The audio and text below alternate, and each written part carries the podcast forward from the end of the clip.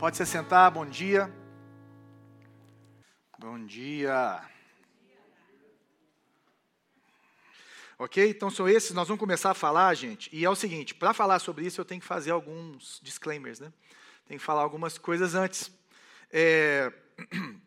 Qual é a preocupação que nós temos aqui? Primeira coisa, eu não vou te falar em quem você deve votar, então você não precisa ficar, pode ficar tranquilo.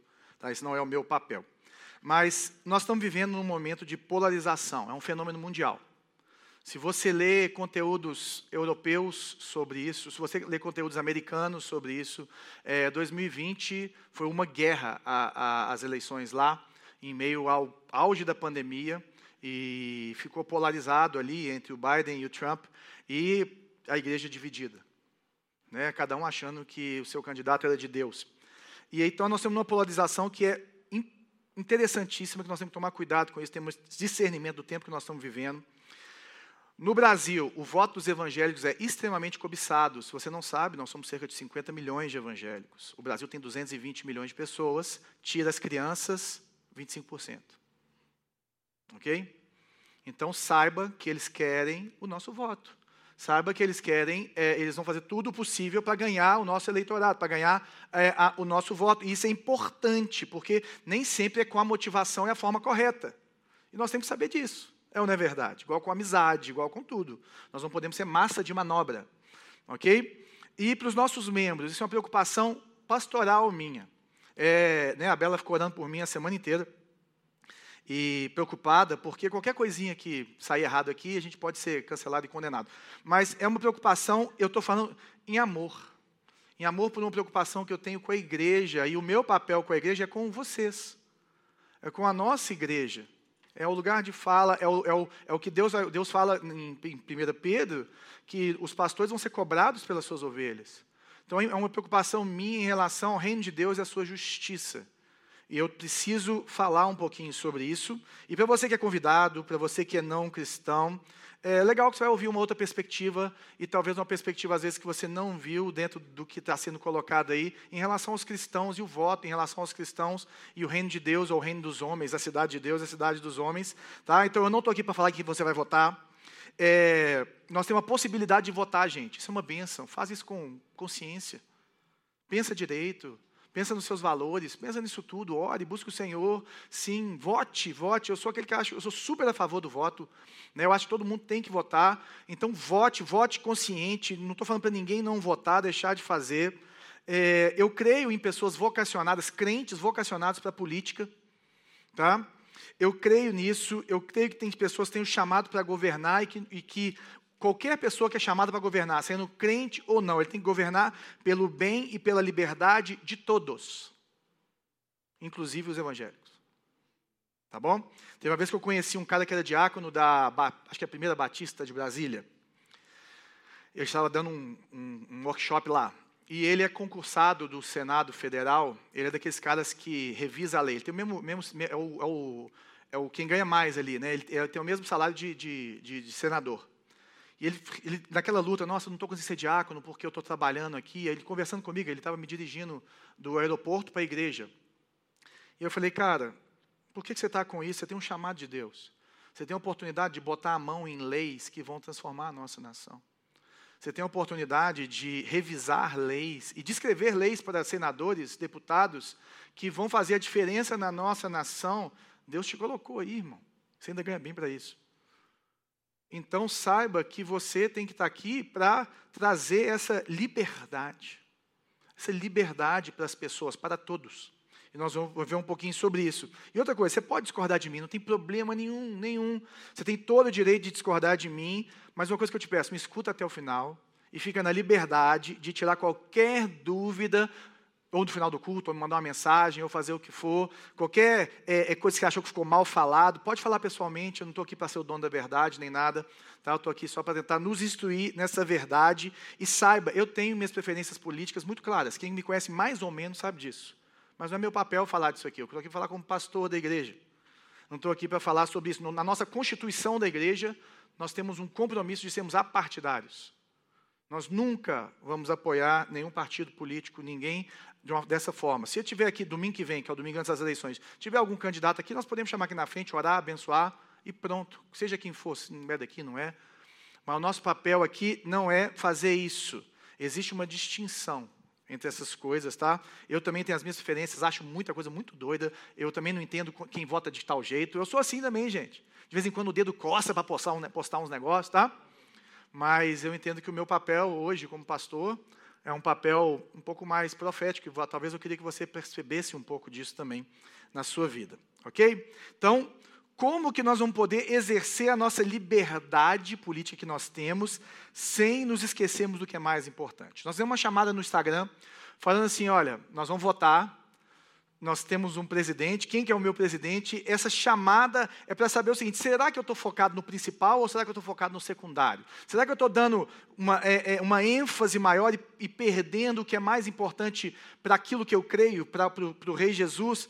E eu, eu estava orando, buscando, ouvindo milhões de pregações, lendo muita coisa, e eu queria falar um pouquinho de 1 Pedro, no capítulo 2. Nós estudamos 1 Pedro no nosso acampamento, você deve estar bem vivo, a maioria daqui que esteve lá.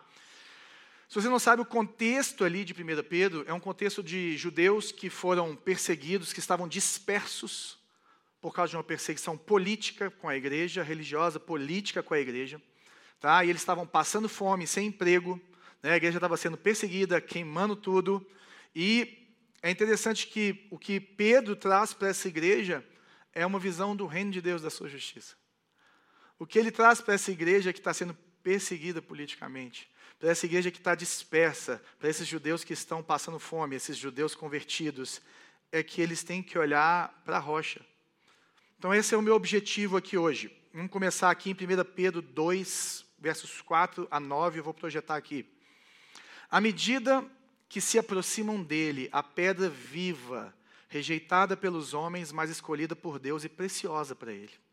Vocês também estão sendo utilizados como pedras vivas na edificação de uma casa espiritual para serem sacerdócio santo, oferecendo sacrifícios espirituais aceitáveis a Cristo por meio de Jesus Cristo, a Deus por meio de Jesus Cristo. Pois assim é dito na Escritura: Eis que põe em Sião uma pedra angular, escolhida e preciosa, e aquele que nela confia jamais será envergonhado. Portanto, para vocês, os que creem, esta pedra é preciosa, mas para os que não creem, a pedra que os construtores rejeitaram tornou-se a pedra angular, e a pedra de tropeço e rocha que faz cair. Os que não creem tropeçam porque desobedecem à mensagem para o que também foram destinados. Vocês, porém, são geração eleita, sacerdócio real, nação santa, povo exclusivo de Deus, para anunciar as grandezas daquele que os chamou das trevas para a sua maravilhosa luz. Beleza. Parando aqui, estamos nesse momento, então, de perseguição. No final do culto, eu estava meditando nisso hoje, então por isso que não está aqui, nós vamos ler 1 Pedro capítulo 1. Mas esse momento de perseguição, e Pedro começa a falar o que, que a igreja é? Quem nós somos como, como igreja? E ele fala primeiro que nós somos pessoas que somos como pedras vivas, que tamo, estamos nos aproximando da pedra viva. Quem é pedra viva? A pedra angular, a pedra fundamental, ou seja, Jesus. O fundamento da vida cristã é Cristo. O fundamento é, é do, do, do, do, do crente é ser mais parecido com Cristo, é agradar a Cristo, é o reino de Deus e a sua justiça. Essa é a nossa fé, esse é o nosso fundamento. Jesus vive. E ele fala que à medida que se aproximam dele, à medida que a, que a igreja vai se aproximando dele, à medida que eu me torno mais parecido com Jesus, à medida em que, em que eu conheço mais a Jesus, à medida que eu entendo mais qual que é o meu papel na sociedade no tempo de hoje, eu vou sendo utilizado como pedra viva. Não só ele é uma pedra viva, mas eu sou, vou sendo utilizado como pedra viva. Deus te escolheu para participar da edificação de um reino, de um reino que não é desse mundo. Nós vamos falar bastante sobre isso. Mas à medida que você entende o seu papel, você vai fazer isso que ele chama de casa espiritual de um novo reino, um reino que veio quando Jesus veio, que é, que é o já e ainda não, que ainda vai ser perfeito, mas ainda não é, mas nós precisamos de entender que nós estamos trazendo esse reino. E nós estamos edificando esse reino. E tem dois mil anos, cerca de dois mil anos, que a igreja vem edificando esse reino. E à medida que ela edifica esse reino, ela conseguiu, ela teve, pelo poder de Deus, ela, ela tem um papel enorme em como nós vivemos a sociedade hoje. O cristianismo simplesmente transformou toda a sociedade ocidental. Ela é baseada em, em preceitos, em valores cristãos, em grande parte dela. Ele transformou um movimento de doze judeus, de um, um, um, um cara que nasceu ali no meio daquele Israel antigo, nasceu naquele tempo ali de Roma. Um judeu, filho de um carpinteiro, levanta um movimento e deixa doze discípulos, alguns seguidores, e, e fica por, a igreja fica por 200, 300 anos tentando abafar esse movimento, até o momento em que eles falam assim: não dá mais, nós temos que dar a mão para esse povo, porque eles não param de crescer, porque eles não param de edificar, porque eles não param de transformar, porque é a igreja de Deus, não é a igreja dos homens. Porque ela age no poder de Deus, nós estamos construindo essa casa, nós estamos sendo utilizados, sabe por quê? Porque nós somos sacerdócio santo. E o sacerdote, ah, Jesus ali em Hebreus está falando que ele é o sumo sacerdote. Nós, cristãos, não precisamos de nenhum mediador entre nós e Deus. Você não precisa, eu não preciso, mas você e eu somos os sacerdotes do Deus vivo em relação ao mundo, em relação à sociedade. Nós somos os mediadores. Qualquer cristão nascido de novo, ele é um mediador entre Deus e os homens.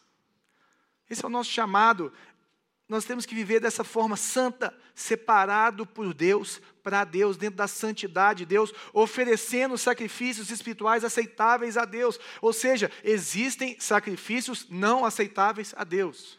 Existem formas que a gente acha que a gente está cultuando a Deus, que a gente está agradando a Deus, que a gente está trazendo o reino de Deus, que não agradam a Deus. A gente pode estar falando coisas que não agradam a Deus, a gente pode estar agindo de formas que não agradam a Deus, então nós temos que tomar cuidado para que essa palavra se cumpra nas nossas vidas, se aproximar da pedra viva, sendo essas pessoas que estão sendo utilizadas para a edificação do reino de Deus, da casa espiritual, como sacerdote santo, oferecendo sacrifício. No verso 9, ele vai trazer aqui a realidade de uma promessa de Deus para Israel ali no Sinai, quando ele fala que ele o separou, sim, como esse sacerdócio santo, né? porque Israel era uma nação para as nações. Ele evoca isso, é Pedro evoca isso, falando assim: a igreja que vai cumprir isso. E ele fala: vocês são geração eleita, sacerdócio real, nação santa, povo exclusivo de Deus para anunciar. Nenhuma realidade humana, nenhuma sociedade humana, nenhuma etnia, nenhuma nação é povo escolhido de Deus. Muitos americanos falavam que os Estados Unidos era o povo escolhido de Deus, a igreja de Deus. Nenhum, nenhuma nação, em nenhum tempo, tirando de Israel, quando passa para a igreja, é povo exclusivo. O povo exclusivo e santo de Deus é a igreja. E a partir do momento em que você nasce de novo, você vai para um novo reino. Você é um representante de um novo reino. Você continua sendo brasileiro, mas começa a mudar. Porque o cristão é uma coisa nova, é uma raça eleita, genos eclecton. É uma raça eleita, é uma geração eleita, é um povo eleito, é um povo chamado para ser algo diferente. Ela é uma nação santa, etnos radino. Etnos de etnia, é uma etnia diferente. Você nasceu de novo, você tem uma nova realidade, você é um novo povo. Você olha para aquele que converteu na China e fala: Ele é meu irmão. Nós somos a mesma nação, nós temos o mesmo rei, nós temos o mesmo presidente. Você olha para esse povo e não importa a cor da sua pele, não importa o idioma que você fala, nós somos um no Senhor.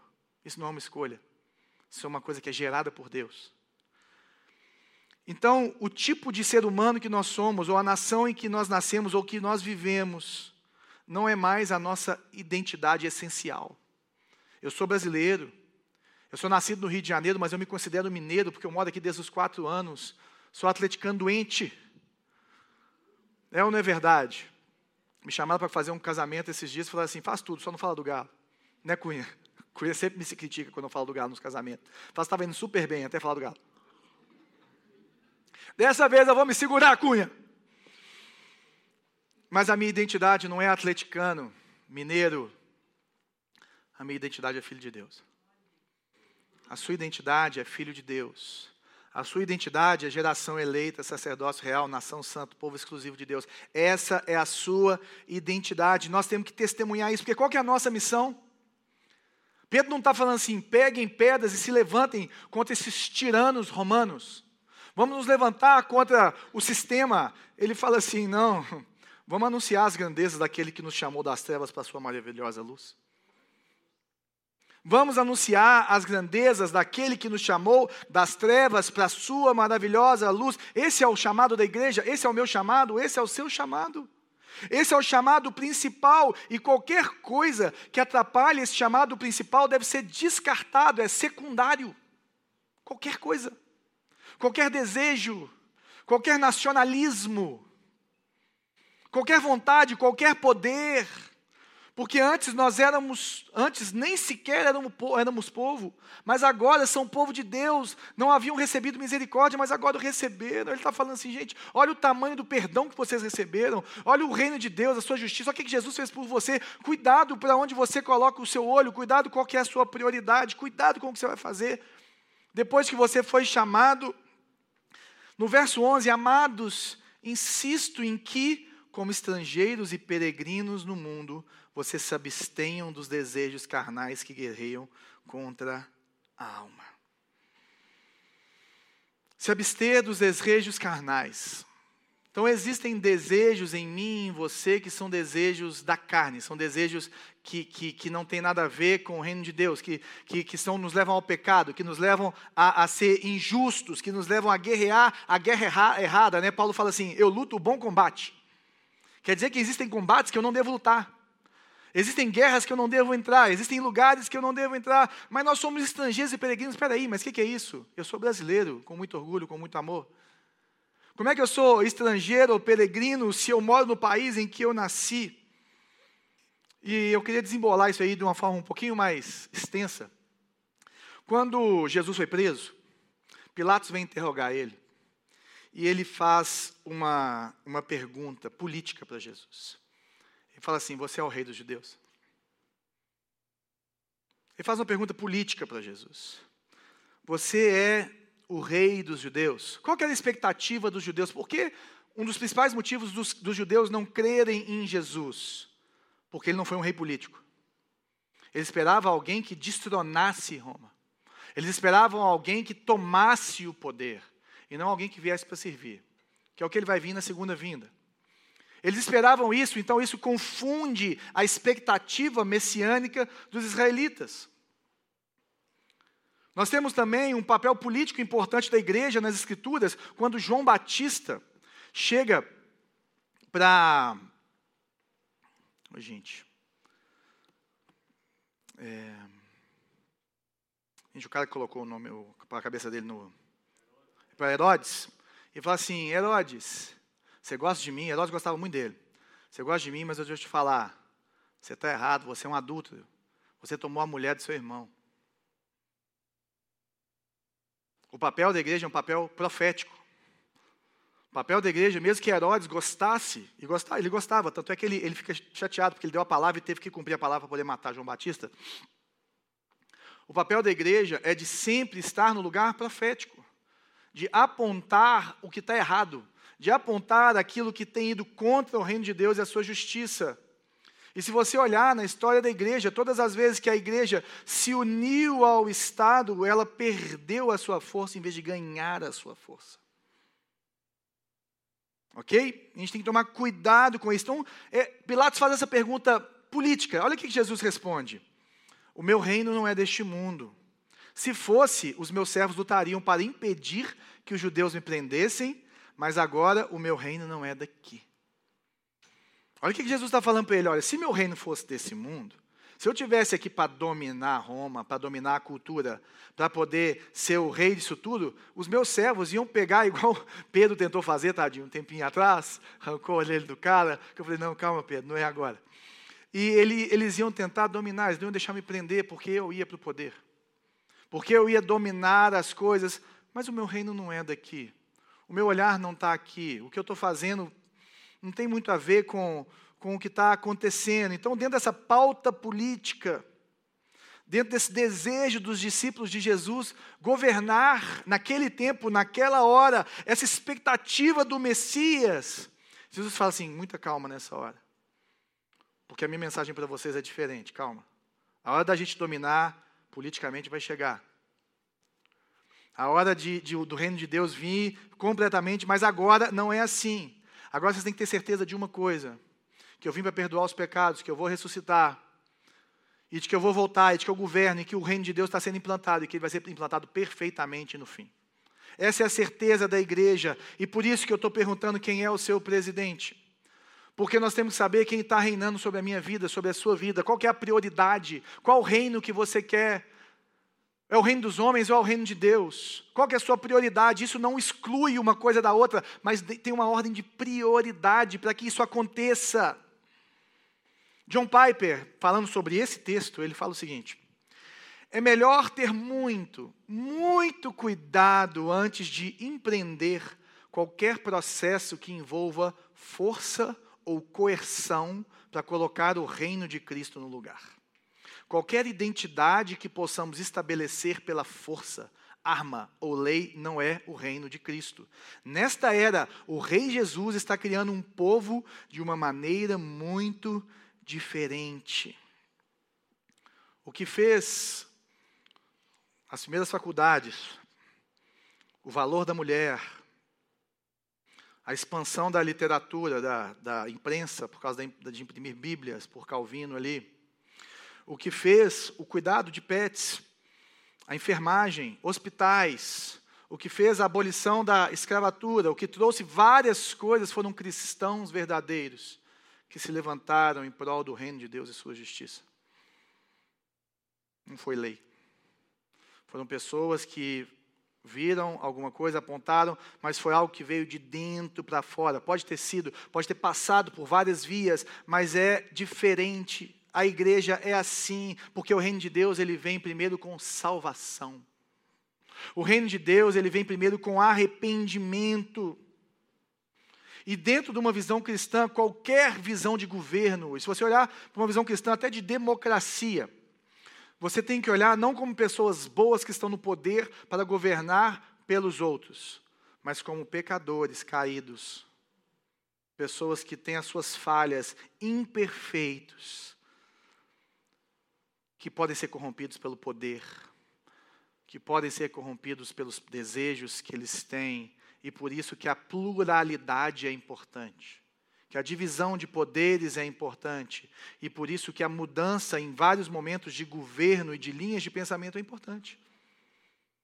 Porque você vai puxando para um lado e para o outro, porque não tem nenhuma visão política que é o reino de Deus. Nunca vai ter. O reino de Deus é uma coisa completamente diferente.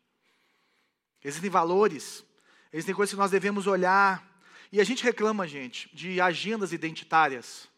Nós evangélicos reclamando, é ou não é verdade? Nos preocupamos com agendas identitárias, políticas impostas sobre vários assuntos que nós achamos que não deveria ser regulado pelo Estado ou implementado pelo Estado, mas muitas vezes nós queremos que a nossa política seja feita dessa forma.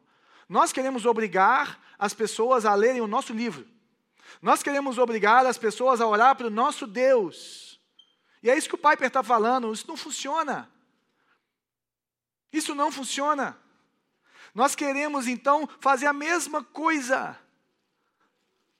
Por isso nós temos que pensar no amar o próximo como a ti mesmo. A partir do momento que eu obrigo alguém a fazer algo, eu tenho que pensar o seguinte: se essa pessoa me obrigar a fazer algo, vai fazer sentido? Não faz sentido.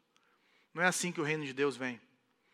Não é assim que as coisas acontecem. Sim, nós devemos votar em governantes que nós apoiamos os seus valores. Sim, claro, óbvio. Nós devemos olhar e temos agendas que nós vamos marcar como prioridade em nossas vidas, em nosso tempo. Claro, óbvio. Óbvio. Mas qual é o papel da igreja? E como que nós devemos olhar para isso tudo sem imposição, liberdade e justiça? Você quer escolher esse caminho? Vai pelo seu caminho. Jesus deixa as pessoas escolher os caminhos dele. Deus liberou, Romanos 1 fala que Deus deixou cada um ir nos seus pecados e se embrulhar nos, nas suas mazelas, Para que que nós estamos querendo implementar uma agenda extremamente evangélica? Isso não existe. Nós podemos sim implementar é, é, valores, votar em pessoas que têm esses valores, claro, óbvio. Óbvio, mas nós sabemos que o mundo vai ir de mal a pior mesmo, gente. Nós sabemos que essa é a agenda e nós sabemos que Jesus reina. Nós sabemos que boas políticas públicas, gente, trazem benefício para a sociedade. Nós vemos aí sociedades que foram com, com, a mentalidade protestante, que foram feitas com essa mentalidade, a diferença que faz. A diferença da visão de pessoa, de valor da pessoa do Ocidente para o Oriente. Nós vemos isso. Óbvio. Está claro.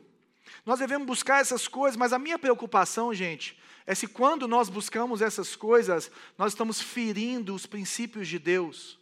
Se quando nós buscamos essas coisas, nós estamos desagradando a Jesus para implementar a nossa agenda, isso eu vejo que a palavra de Deus não nos dá o direito de fazermos.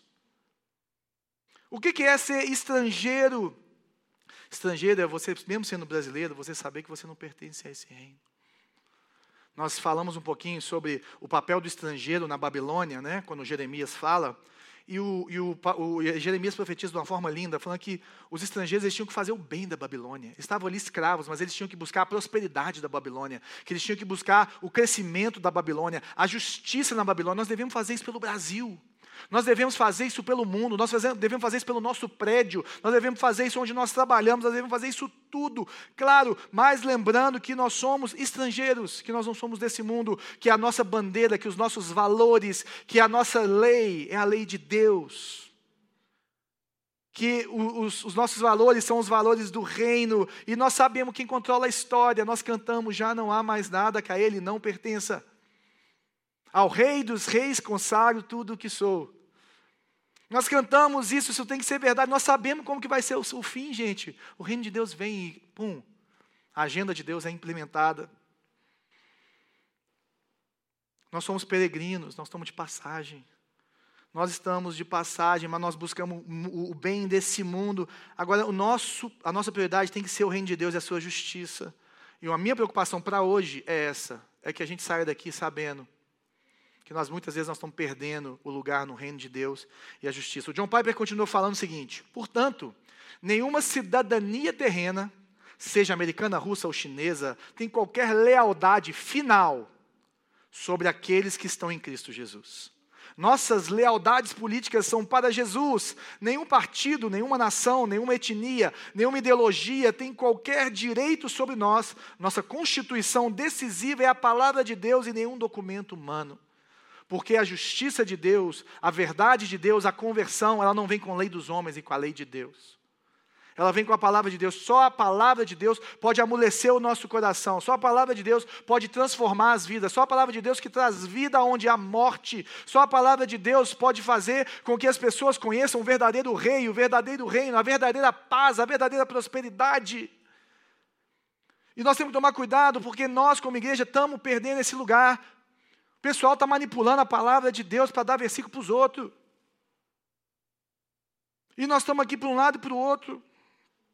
E se eu não começo, continuo seguindo a palavra de Deus em primeiro lugar, eu coloco o presidente do Brasil, ou aquele que eu vou votar, no lugar errado.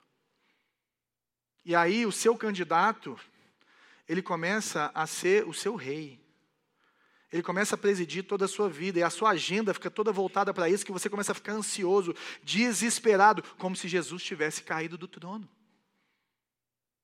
Como se Jesus tivesse saído do trono, como se ele tivesse perdido o lugar. Lógico que temos várias preocupações, eu tenho, você tem, mas nós temos que descansar em Deus. Então nós temos que estar ciente de viver dessa forma. Qual é a forma? Minha principal lealdade minha principal cidadania é o reino de Deus. É a sua justiça. E olha que interessante como é que Pedro continua aqui. Vivam entre os pagãos, vivam na sociedade, vivam o seu dia a dia de maneira exemplar, para que naquilo em que eles os acusam de praticarem o mal, observem as boas obras de vo que vocês praticam e glorifiquem a Deus no dia da sua intervenção. Viver de maneira exemplar. Porque se eu não estiver vivendo de maneira exemplar, eu não estou mostrando o reino de Deus e a sua justiça. se eu não estou vivendo de maneira exemplar, se eu não tenho um bom testemunho de acordo com Deus e não de acordo com os homens, eu estou seguindo o rei errado, eu estou servindo o reino errado, eu estou afastando as pessoas da pedra viva. Eu não estou edificando uma casa espiritual. E como que você tem vivido? Eu queria te falar uma coisa. O Andy Stanley tem um livro que ele soltou agora que chama Not In It to Win It. É, nós não estamos aqui, a igreja não está aqui para vencer. Porque Jesus não estava aqui para vencer, politicamente. Ele falou assim: quando a, a, quando a igreja se posiciona para um lugar, ele joga o poder da igreja para o lado. E ele, nesse livro, ele fala uma coisa: nós temos que tomar cuidado nesse tempo de polarização com a narrativa do medo. Dá uma olhada. E depois que eu li isso, depois que eu li isso, eu estava olhando as propagandas políticas. Nós tivemos esse problema aí da, do videozinho da, da moça lá falando que ia entrar na igreja, acabar com a igreja, ensinar as crianças, né? E tal. Fica tranquilo que aqui é muito difícil isso acontecer, porque nós temos duplas, a gente que manda no currículo, e nós estamos pertinho da nossa turma. Isso aqui é difícil da pessoa fazer isso aqui com a gente, mas nós estamos de olho. E, e aí um político foi responder isso, ele colocou a bandeira do Brasil balançando atrás, e começou a falar assim, quase que eu falei, quase no final ele falou assim, meu nome é Enéas. Mas aí eu vi isso, eu falei, gente, a narrativa é sempre eu contra eles. Dá uma olhada. Tira o seu coração, se você conseguir, ou se não tira, e começa a olhar para o discurso dos políticos. É sempre nós contra eles. Se você olhar para o político A, ele vai falar que o B é a escolha da humanidade, que ele vai acabar com o Brasil. Se você olhar para o político B, ele fala assim: olha o que ele está fazendo. Se você olhar para os políticos C e D que estão aqui só ganhando um espaço, eles estão falando assim: olha o que eles estão fazendo, olha para a gente. Mas é uma narrativa do medo, eles querem colocar medo na gente, porque é isso que vende, porque é isso que faz crescer. E esse é o discurso de muitos evangélicos. Tem muitos evangélicos que acharam qual que é a, a trama legal do, do, do, da política, e principalmente das redes sociais, e crescem em cima disso, trazendo medo e solução. Medo e solução, medo e solução. E sabe o que, que o medo faz? Definha a nossa fé. Porque o verdadeiro amor lança fora todo medo.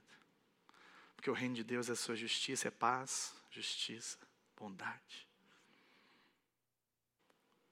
Então nós temos que tomar cuidado, e eu tenho medos, muitos medos, a respeito de várias coisas políticas, claro. Mas será que Jesus saiu do trono? Será que ele. A Bíblia fala que todo governo é colocado por Deus, eu quero falar disso na semana que vem, mas. O que nós temos que tomar cuidado, gente, é que Jesus fala o seguinte: ninguém pode servir a dois senhores, porque vai amar um e desagradar o outro, vai desprezar o outro. Então nós temos que tomar cuidado com quem é Senhor da nossa vida, com como que nós estamos olhando isso. E esse versículo aqui, o 17, eu queria que você meditasse nele até a primeira, até o dia, acho que é 2 ou 3 de outubro, né? 2. Tratem a todos com o devido respeito. Todos. Ele não está falando quem vota no seu candidato, ele não está falando quem veste a cor que for, todos. Ele não está falando se está preso, se está solto, não está falando nada. Tratem a todos com devido respeito. Amem os irmãos, temam a Deus, honrem o rei. Versículo das eleições. Tratem todos com devido respeito. Eu queria te fazer algumas perguntas em cima disso. Queria que a gente pensasse um pouquinho em cima disso. Você está desrespeitando os outros por causa da sua preferência política? Você está desrespeitando pessoas por causa da sua preferência política? Você está falando que os fins justificam os meios? É isso? E eu queria te falar que as coisas de Cristo são feitas pela forma de Cristo. As, o reino de Deus vem, lembra quando ele falou lá atrás, o Pedro? Falou assim: vocês estão edificando uma casa espiritual como um sacerdócio santo. As coisas do santo vêm com santidade, as coisas de Deus vêm na forma de Deus. O reino de Deus e a sua justiça vão vir com justiça, com poder, com bom testemunho, Cuidado, o que, você está fazendo? Como é que você está postando, gente? O que, você está escrevendo nas redes sociais? O que, você coloca no seu grupo de WhatsApp? O que, que você está fazendo? Você está tratando todo com, com respeito? Olha essa frase do Andy. Quando vencer substitui seguir, e aqui seguir é a Jesus, somos capazes de santificar todo tipo de meio não semelhantes a Jesus para justificar esse fim. Quando vencer na vida, quando ganhar dinheiro, quando conquistar uma pessoa, quando é, os, é, ter os prazeres que eu quero e quando o meu partido político, o meu candidato for vencer, for acima de seguir a Jesus, eu vou começar a santificar meios para eu fazer isso que não tem nada a ver com coisas santas de Deus.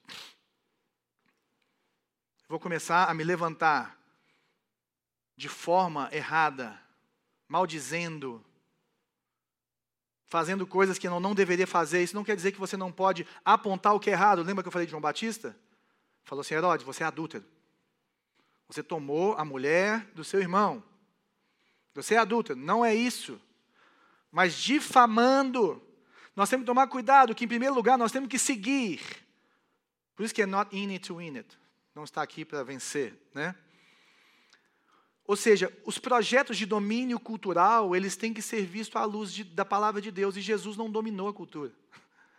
Jesus se entregou, ele não fez dessa forma. O Jonathan Lehman, que é um outro cara incrível também, um teólogo fenomenal, ele fala o seguinte: os seguidores de Jesus não devem se abster e nem buscar o controle, mas sim representar fielmente os valores do rei que servimos. A nossa fidelidade, gente, em primeiro lugar, é com o reino de Deus e a sua justiça. A nossa fidelidade, em primeiro lugar, a nossa confiança, ela existe sem desespero. Ah, mas se, mas se. Nós buscamos a vida, nós temos coragem, mas o nosso compromisso é com o reino de Deus, com o bem do próximo. E a outra pergunta é: você tem demonstrado amor ao seu irmão que tem preferência política diferente da sua? Você não é isso que está escrito aqui no texto? A gente pode ler de novo. Você tem demonstrado amor ao seu irmão que tem preferência política diferente da sua, porque a Bíblia fala que nós temos uma só fé, um só Espírito, um só batismo, um só Senhor, somos um só corpo. Teve um cara aí outro dia que não deixou a pessoa ceiar porque ela votava em não sei quem. Aí eu comecei a olhar na Bíblia, falei, peraí. Em quem que Jesus votou, gente?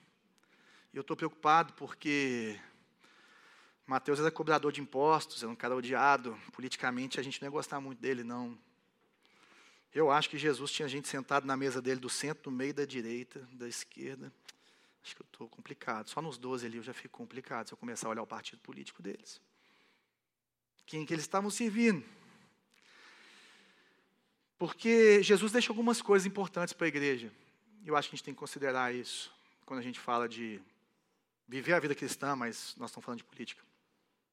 Um novo mandamento lhes dou: amem-se uns aos outros, como eu os amei. Vocês devem amar-se uns aos outros. Com isso, todos saberão que vocês são meus discípulos, se vocês amarem uns aos outros. Todos saberão que vocês são meus discípulos, se você colocar o seu candidato acima de todas as coisas. Todos saberão se você for meu discípulo, se você começar a difamar os outros em rede social, para o seu candidato ganhar. Todos saberão que vocês são meu discípulo se você começar a dividir a igreja porque a pessoa não vota em quem você vota. Não, ele está falando assim: olha, nós vamos amar uns aos outros. As pessoas vão saber que nós somos discípulos dele, as pessoas vão saber que o reino de Deus está vindo, as pessoas vão ver o perdão de Deus, o favor de Deus. Quando eles olharem para uma sociedade polarizada e olhar para a igreja e falar assim: gente, eles comem com gente de esquerda e de direita. Que não sei se você lembra, Paulo tentou com Pedro por causa disso. Porque Pedro não queria comer com gentios. Se você não se lembra, Jesus foi perseguido porque ele andava com as prostitutas. Se você não se lembra, Jesus foi perseguido porque ele foi dormir, na, comer na casa de um cobrador de impostos. Como assim que você tem um amigo que vota nessa pessoa? Eu não quero ser amigo de quem é assim. Beleza, vai ler a Bíblia. Porque o que Jesus está falando é que para o reino de Deus e a sua justiça virem, para vir o reino de Deus e a sua justiça, nós temos que amar uns aos outros. E amar é agir, amar é perdoar, amar é, é, é suportar uns aos outros em amor, amar é ter uma só fé. Tem te faltado temor do Senhor quando você faz campanha, postagem sobre, ou conversa sobre política? Tem te faltado temor do Senhor na hora que você dá aquele clique ali? Tem te faltado temor do Senhor? Porque se tem te faltado temor do Senhor, eu queria te falar como está o seu coração hoje. Política primeiro, reino de Deus segundo. É isso. Se tem te faltado temor do Senhor, se, se você tem feito coisas que desagradam a Deus, a palavra de Deus, você está colocando o seu cristianismo em segundo lugar, e eu estou te falando com o coração, porque eu já fiz isso muito e eu tenho desejo de fazer isso toda semana. E eu já paguei muita coisa. Uma vez que eu postei um negócio, a minha amiga Bárbara Brandt falou assim: João, não faz isso. Eu apaguei, baixei a cabeça e fui confessar meus pecados para Bela. Ah, mas eles são inimigos da liberdade, inimigo bananão, bananã, Você não consegue amar o seu inimigo. Então, é isso. Jesus falou para você amar seu inimigo. Então você não consegue. E você nunca vai conseguir amar o seu inimigo quando o seu principal papel é ganhar dele e não ganhar ele. Nós estamos aqui para ganhar as pessoas por reino e não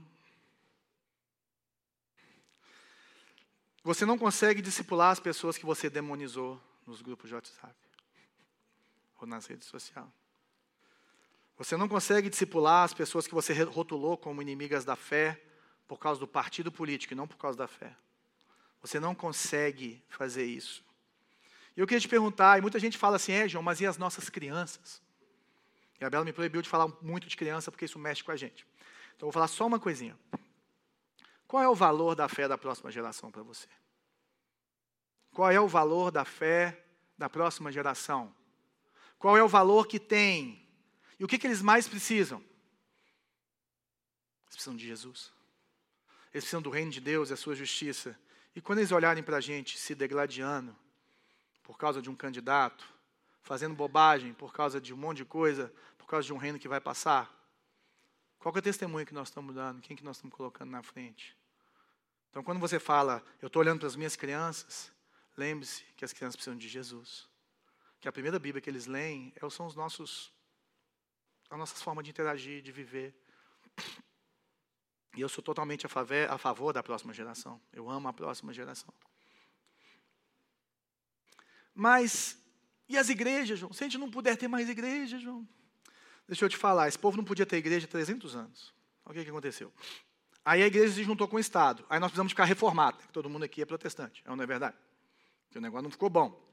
E eu queria te falar que a igreja não para. Nós queremos a nossa liberdade, nós queremos fazer um monte de coisa, nós queremos continuar avançando, mas e Deus está no controle. Se acontecer, sabe o que vai acontecer? Vai purificar a noiva, gente. Vai tirar aqueles que não são para os que são. Essa é a diferença. Porque Gente, eu queria que alguém, por exemplo, do Afeganistão, visse os nossos discursos sobre perder a igreja. Alguém da China, da Coreia do Norte, falando assim: ah, mas a igreja vai fechar. Os caras vão falar assim: esse povo parece criança. Olha o que, que eles têm, eu não posso nem ter a Bíblia. Parece criança chorando. A igreja avança, sabe por quê? Porque Deus é soberano, porque o reino de Deus, a sua justiça é imparável. E o poder de Deus é inimaginável, insegurável, e nós vamos avançar, nós vamos lutar pela nossa liberdade, nós vamos fazer por isso tudo, mas nós vamos usar as armas corretas, porque as nossas armas não são carnais, porque as nossas armas são espirituais, porque nós não lutamos contra carne e sangue. E Jesus fez mais uma oração. Minha oração não é apenas por eles, pelos discípulos. Rogo também por aqueles que crerão em mim, nós, por meio da mensagem deles, dos discípulos, para que todos sejam um. Pai, como tu estás em mim e eu em ti, que eles também estejam em nós, para que o mundo creia que tu me enviaste. Jesus podia ter orado pela sã doutrina, Jesus podia ter orado por um monte de coisa, ele orou por uma coisa só no final. E aqui é o finalzinho. Pela unidade da igreja. Pela unidade da igreja. E a unidade da igreja, meu querido, tem que estar acima da minha visão partidária. Tem que estar acima da sua visão partidária. Tem que estar acima da, do que pode nos dividir nesse meio político, em nome de Jesus. Essa que é a minha preocupação, é por isso que eu estou aqui nessa manhã. É por isso que eu fiquei lendo esse povo todo, estudando isso aqui, porque quando a gente perde a unidade, a gente perde a força da igreja. A igreja tem que ser um, a igreja tem que fazer isso. O Andy Stanley fala que discordar é inevitável, mas dividir é uma escolha. Eu discordo de muita gente aqui. Muitos discordam de mim, não tem problema. Mas a gente tem que caminhar junto. Nós somos um corpo. E sabe o que acontece? A gente briga, briga com pessoas que nós nunca conversamos. Nós acusamos pessoas que nós nunca tomamos um cafezinho com elas, nós difamamos pessoas em rede social. Não é pegar um ato e falar assim, uma pessoa está condenada por isso, vamos tomar cuidado, nananã, a pessoa é, tem isso aqui, tem isso aqui. Não. A gente sai falando um monte de coisa sem conhecer, sem saber quem é. Eu vou te contar um testemunho de um negócio que aconteceu comigo, acho que foi em 2018, na igreja. Tinha uma, uma pessoa que era muito top, muito crente, e votava num partido que o pessoal não gostava muito. E a pessoa estava no louvor e começou a ter essas coisas, estou no ministério infantil. As pessoas começaram a chegar para mim, alguns líderes secundários da igreja, e falar assim: aquela pessoa está lá no louvor cantando, ela não pode cantar lá. Ela está ensinando as minhas crianças, mas ela não pode ensinar as minhas crianças. Eu falei assim: por quê? Porque ela vota em tal pessoa. Eu vi no Instagram dela. Aí eu falei assim: você conhece aquela pessoa? Aí ela, não, não conheço, mas ela vota em não sei quem. Eu falei assim, eu conheço aquela pessoa. Eu quero te falar que é uma das pessoas mais crentes que eu conheço. Uma das pessoas mais devotas a Deus que eu conheço. E se ela descer do púlpito, eu desço também. E se ela não pode ensinar a sua criança, ela pode ensinar a minha. Porque em quem ela vota não define a fé dela. Pode na sua visão, ter alguns lá pontos cegos, igual ela vê pontos cegos no nosso. E eu queria até te perguntar uma coisa, gente. Você já conversou com alguém que vota politicamente diferente de você? Não é brigar, não, é conversar. De coraçãozinho aberto, sabe coraçãozinho limpo, igual com medo? Já conversou com alguém que pensa, gente, isso foi uma das melhores, das coisas mais lindas que aconteceu na minha vida? foi quando eu comecei, começar, comecei a conversar com essa pessoa, com uma pessoa muito comunicativa, muito aberta, que gosta de tirar, e muito submissa ao pastor, eu era o pastor dela. E a gente conversando, e ela veio me trazendo, e abriu tantos meus olhos para tantas coisas. Transformou a minha visão de mundo, a minha visão política. E eu comecei a ver uma beleza tão grande nas diferenças. Porque discordar é inevitável, não que eu, não que eu concordasse com ela, mas dividir é uma escolha. E aquilo fortaleceu os nossos laços, nos fortaleceu como igreja. E o problema hoje é que a igreja está assim: você escolhe igreja em quem eles votam, que absurdo. Isso vai contra a unidade da igreja, vai contra o princípio fundamental da igreja de Cristo. Pelo amor de Deus, gente, a igreja tem que acordar e a gente tem que, a gente tem que lamentar. Né, o Iago Martins, eu sei que ele é muito polêmico, mas ele falou: nós temos que votar em lamento. Porque ninguém que a gente colocar no poder vai representar os valores, vai representar a completude do Rei dos Reis e Senhor dos Senhores. A gente tem que votar em lamento, porque a gente tem que voltar falando assim: Maranata, ora vem, Senhor Jesus. Eu não voto em quem eu quero, eu voto em quem tem. Eu não escolho em quem eu voto, eu escolho as opções que tem. Igual você chega num restaurante, tem, você quer comer peixe, mas não vende peixe no negócio. Eu queria votar no peixe, mas não tem peixe para eu votar. Não sei se você é assim. E você tem honrado os atuais governantes, mesmo discordando deles? É isso que a Bíblia manda a gente fazer. Tem orado por eles, abençoado a vida deles. Eu queria que a gente fosse fechar, eu já passei do meu horário, mas Olha essa frase do Timothy Keller. Quando a igreja, como um todo, tá, não é mais vista falando de questões que transcendem a política, e quando ela não está mais unida por uma fé comum que transcende a política, então o mundo vê fortes evidências. O mundo vê fortes evidências de que Nietzsche, Freud e Marx estavam certos que a religião é realmente apenas um disfarce para as pessoas que querem seguir o seu próprio caminho no mundo. Cuidado, igreja. Cuidado, igreja, cuidado. Essa é a minha preocupação. De nós temos agendas que confundem com a agenda do reino de Deus. E Jesus ele vê a unidade, ele é, é, fala que a, a, o pessoal vai ver, os crentes vai ver o poder de Deus na unidade da igreja, no amar uns aos outros, no respeitar a todos, no honrar o rei, no temor do Senhor, quando a gente perde isso, a gente perde a nossa voz profética na nação, na nossa casa, com os nossos filhos, com as nossas crianças. Vamos tomar cuidado isso, com isso, porque sabe qual é a nossa missão? Sabe qual é a minha missão? Se você é cristão, está aqui nessa manhã, sabe qual é essa sua missão?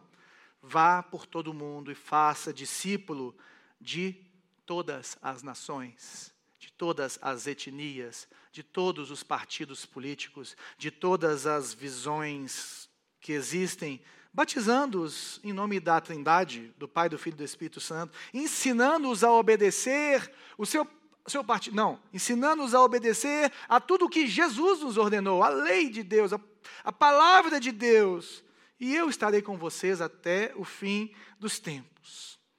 Ele nos chamou para anunciar a grandeza, as grandezas daquele que nos tirou das trevas para o reino da sua maravilhosa luz. Sabe de quem que nós carregamos santinho? De Jesus, quando nós damos panfleto para as pessoas. Sabe de quem que nós fazemos propaganda política? Do reino de Deus e da sua justiça. Você pode se posicionar, você deve se posicionar mas se posicione dentro da ética cristã, se posicione dentro do poder de Deus. Por isso que eu te pergunto: quem tem sido o seu presidente? Ou quem vai ser o seu presidente? Porque se for Jesus, você é reconciliador, você luta pela paz, você luta pela unidade, você luta pelo perdão e você luta pela justiça. É isso que o Senhor espera de nós.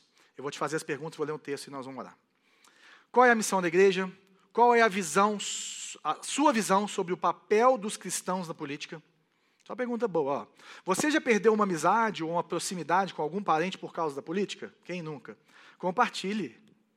Você está disposto a priorizar a sua fé acima da política? E eu queria ler, não está aí, se você puder abrir a sua Bíblia, 1 Pedro, no capítulo 1. Olha o contexto do que Pedro está falando disso. Eu estava lendo isso hoje de manhã, eu falei, gente, eu preciso ler isso. A partir do verso 13. Portanto, estejam com a mente preparada, prontos para agir, estejam alertas e coloquem toda a esperança na graça que lhes será dada quando Jesus Cristo for revelado.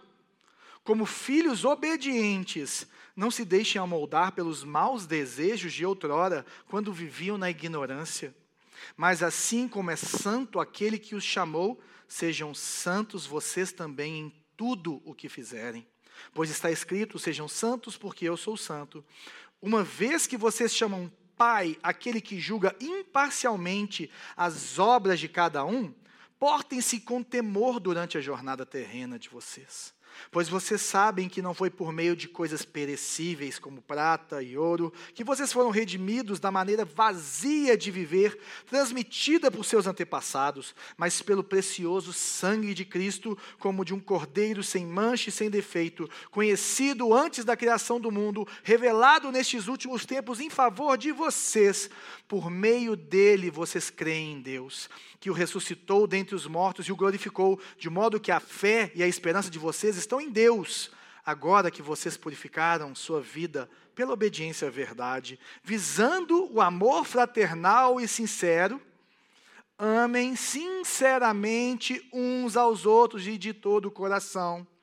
Vocês foram regenerados não de uma semente perecível, mas imperecível por meio da palavra de Deus, viva e permanente, pois toda a humanidade é como a relva, e toda a sua glória como a flor da relva. A relva murcha, cai sua flor, mas a palavra de Deus permanece para sempre. A relva murcha. Esses reinos desse mundo passam. Cadê a grande Roma? Cadê a grande Babilônia? Tudo vai passar. O que, que permanece para sempre? Palavra de Deus. Vamos lá.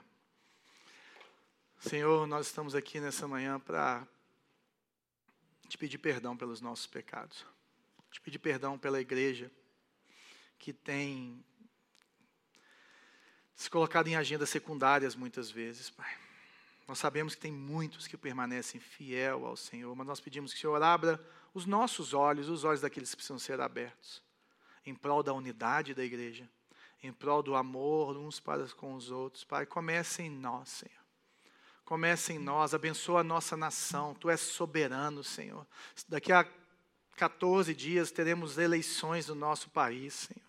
algo importantíssimo que está mão, na mão do povo de eleger, de fazer as coisas. Nós oramos, vem Jesus. Vem Jesus. Nós lamentamos que nós não podemos votar no Senhor. Nós lamentamos que nós não podemos escolher que em 2023 o Senhor volte e resolva todas as coisas. Mas nós podemos ser responsáveis com o nosso voto. Pai, abre os nossos olhos para que possamos ver aquilo que precisamos ver. Para que precisamos votar em lamento, mas também com discernimento para o bem da nossa sociedade, para o bem dos excluídos, para os, o bem dos mais ricos entre os ricos, para o bem dos ribeirinhos, para o bem das prostitutas, para o bem dos espíritas, para o bem dos kardecistas, para o bem de qualquer religião, porque são cidadãos, são imagem e semelhança do Senhor, caídos como nós. Hoje nós somos refeitos pelo Teu Espírito, entendemos dessa forma, mas nós sabemos que a graça comum do Senhor está aqui para todos os que vivem e os nossos governadores devem governar para todos. Pai, dá-nos essa graça, Senhor. Eu oro por reconciliação em famílias. Eu oro por reconciliação de amizades.